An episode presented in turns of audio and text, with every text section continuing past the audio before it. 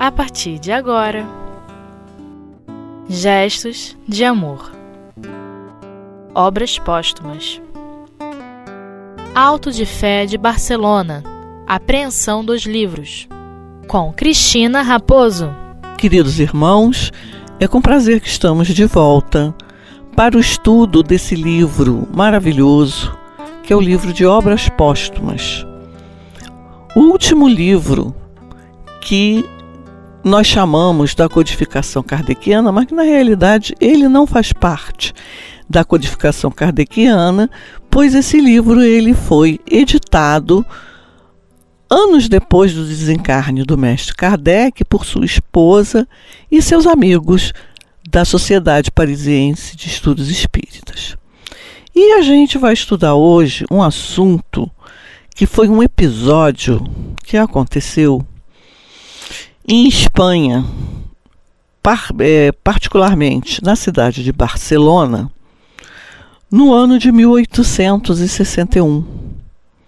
E é um episódio que vem fechar definitivamente o ciclo da, das atividades arbitrárias da, fa, da famosa Santa Inquisição da Igreja Católica. Chama-se Alto de Fé de Barcelona. Alto de Fé, segundo a Igreja daquela época, porque eles acreditavam estar proporcionando à fé dos seus fiéis um caminho de luz, isto é, destruindo assuntos, pessoas, ideias que não fossem considerados de bom alvitre, um bom cristão daquela época tomar conhecimento. Então, em vez de eu ficar falando, eu, nós vamos ler um pouquinho o que está escrito aqui nesse livro que Kardec nos trouxe. São os escritos do Mestre. Ele diz assim: E a pedido do senhor Lachatre, ele tinha um amigo francês, agora sou eu que estou falando, um amigo francês que tinha saído da França, era um um exilado político, porque a França naquele tempo também era um barril de pólvora a nível político e econômico, era a época dos Napoleões. E, esse, e essa pessoa, ele era um estudioso, um intelectual, e antes que acontecesse coisa pior, ele foi residir na Espanha, mais precisamente em Barcelona. E também, como Kardec, era uma pessoa, um intelectual de mente muito aberta. E ele se tornou livreiro. E se correspondia muito com Kardec. Então Kardec diz para gente que a pedido do senhor Lachatre, então residente em Barcelona, eu lhe havia expedido certa quantidade de O Livro dos Espíritos, de O Livro dos Médiuns, as coleções da Revista Espírita e diversas obras, formando um total de mais ou menos 300 volumes. O envio havia sido feito regularmente pelo seu correspondente de Paris, numa caixa feita que continha outras mercadorias também, e sem a menor infla, infla, infração da, da legalidade. Quer dizer, estava tudo certinho dentro dos trâmites legais. Na chegada lá em Barcelona dos livros, foi-se feito o pagamento ao destinatário dos direitos de entrada, quer dizer, dos direitos alfandegários, como até hoje isso é feito. Mercadoria que entra num país vizinho ao nosso, em outro país, tem que pagar a alfândega. E assim foi feito. Foi paga a alfândega, então estava tudo dentro da legalidade.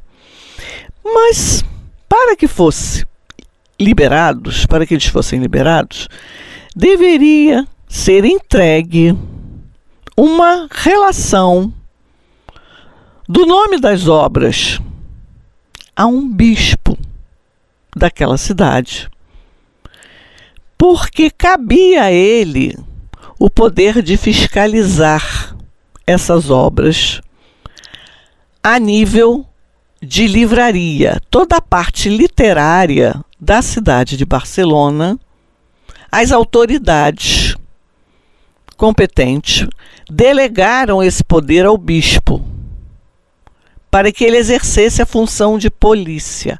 O que é exercer função de polícia? É exercer a função de tomar conta, de policiar. E assim foi feito. Só que ele não estava em Barcelona no momento, ele estava em Madrid. Então houve uma espera para que os livros pudessem sair do porto e chegar ao destino que era a livraria do senhor Lachatre. Então o bispo chegou, leu a relação, tipo uma semana depois, leu ao regressar e baseando-se na relação de que fora feito não gostou nadinha do que estava escrito. E ordenou que as ditas obras fossem apreendidas e queimadas em praça pública, pela mão do carrasco. A execução da sentença foi então fixada para 9 de outubro de 1861. Esse primeiro episódio aconteceu em setembro, em 21 de setembro.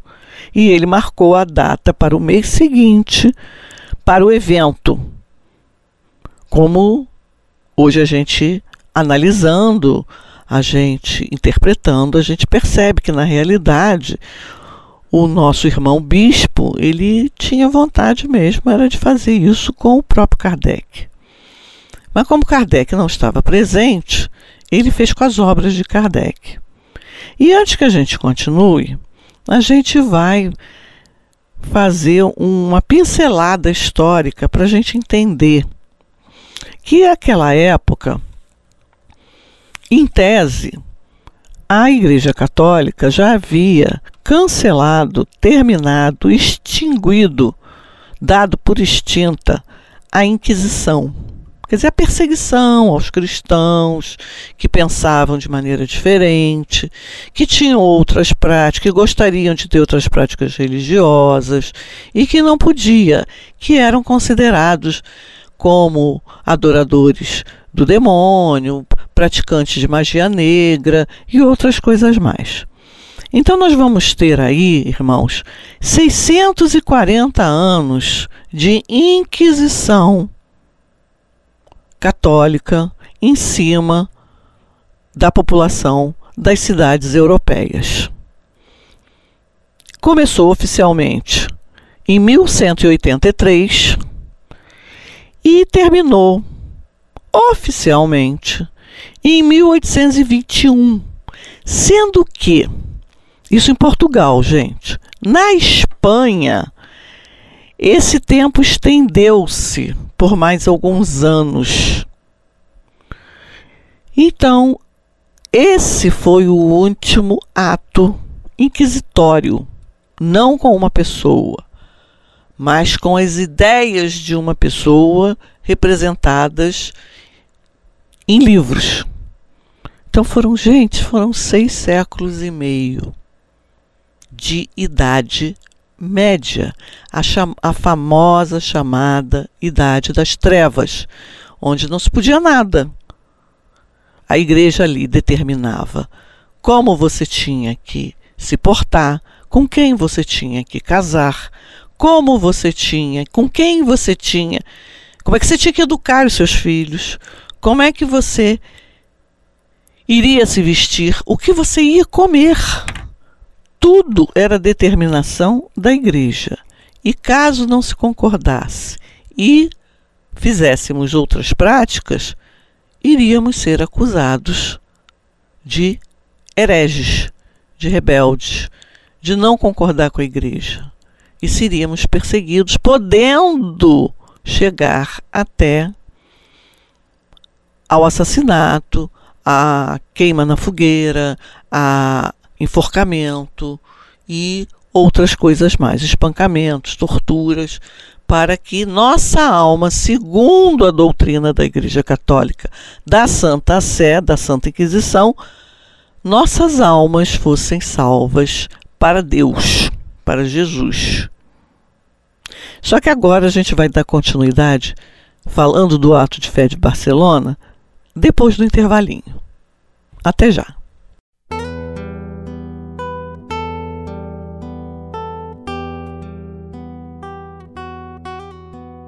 Gestos de amor. Obras póstumas. Olá, queridos ouvintes, estamos de volta com o estudo de obras póstumas no tema Alto de Fé de Barcelona. Apreensão dos livros. Por enquanto, estamos falando dos livros apreendidos. E Kardec continua dizendo para gente: se se tivesse procurado introduzir essas obras como contrabando, a autoridade espanhola teria estado no seu direito de dispor delas à vontade. Mas desde o momento em que não havia absolutamente fraude, nem surpresa, nem contrabando, o que provavam o pagamento voluntário dos direitos, haveria rigorosa justiça se ela ordenasse a reexportação do material. Quer dizer, que o material, irmãos, retornasse à França. Seria impedido de entrar em Espanha, mas que de direito retornasse ao seu remetente. Já que não lhe, convi não lhe convinha admiti-los. As reclamações feitas juntos ao cônsul francês, porque Kardec foi reclamar junto ao cônsul francês por escrito, em Barcelona não tiveram resultados. O senhor Lachatre me perguntou se era preciso recorrer então a uma autoridade superior ainda. Na minha opinião, diz Kardec, era a de que se deixasse consumar esse ato arbitrário. Entretanto, Acreditei dever consultar a opinião do meu guia espiritual. Então, irmãos, vamos ver. Ele já tinha, Kardec, já tinha tido a intuição que deveria deixar correr até a consumação do ato arbitrário para ver como é que ia ficar. Não reclamar com. Ele já tinha feito a reclamação ao cônsul. O amigo, o senhor Lachata, sugeriu que ele procurasse uma autoridade mais alta, mais elevada, superior. E ele, lá no íntimo dele, já achava que não. Ele já estava sendo intuído. Mas mesmo assim, ele resolveu consultar o seu guia. E quem era o seu guia? Era o Espírito Verdade. E ele pergunta assim a esse Espírito: Não ignorais, com certeza, o que acaba de acontecer em Barcelona, a propósito das obras espíritas Teríeis a bondade de me dizer se convém prosseguir para a restituição delas? Resposta do Espírito Verdade. Podes reclamar essas obras por direito e as obterias, com certeza, a restituição de todas elas. Dirigindo-se ao ministro dos Negócios Exteriores da França, Quer dizer, o espírito guia, o espírito verdade, dá até o nome a de quem ele deveria procurar para conseguir resgatar as obras apreendidas. Mas ele continua. Porém, o espírito verdade, minha opinião é a de que este alto de fé resultará num bem muito maior do que a leitura simplesmente de alguns volumes. A perda material nada é ao lado da repercussão que semelhante fato produzirá em favor da doutrina. Compreendes agora como uma perseguição tão ridícula e tão atrasada poderá fazer progredir o Espiritismo na Espanha? As ideias lá se disseminarão com tão maior rapidez que as obras serão procuradas com tanto maior avidez quanto as tiverem queimado. Não te preocupes, tudo vai bem, de acordo com o programado. E Kardec faz outra pergunta ao Espírito Verdade. Convirá escrever sobre esse assunto num artigo no próximo número da minha revista Espírita? E o Espírito de Verdade responde: Espera primeiro o alto de fé. Aí, meus irmãos, chegou o grande dia, o grande dia do alto de fé, no dia 9 de outubro de 1861. Que esta data ficará marcada nos anais do Espiritismo pelo alto de fé dos livros espíritas em Barcelona. Em Barcelona. Eis o extrato do processo verbal da execução.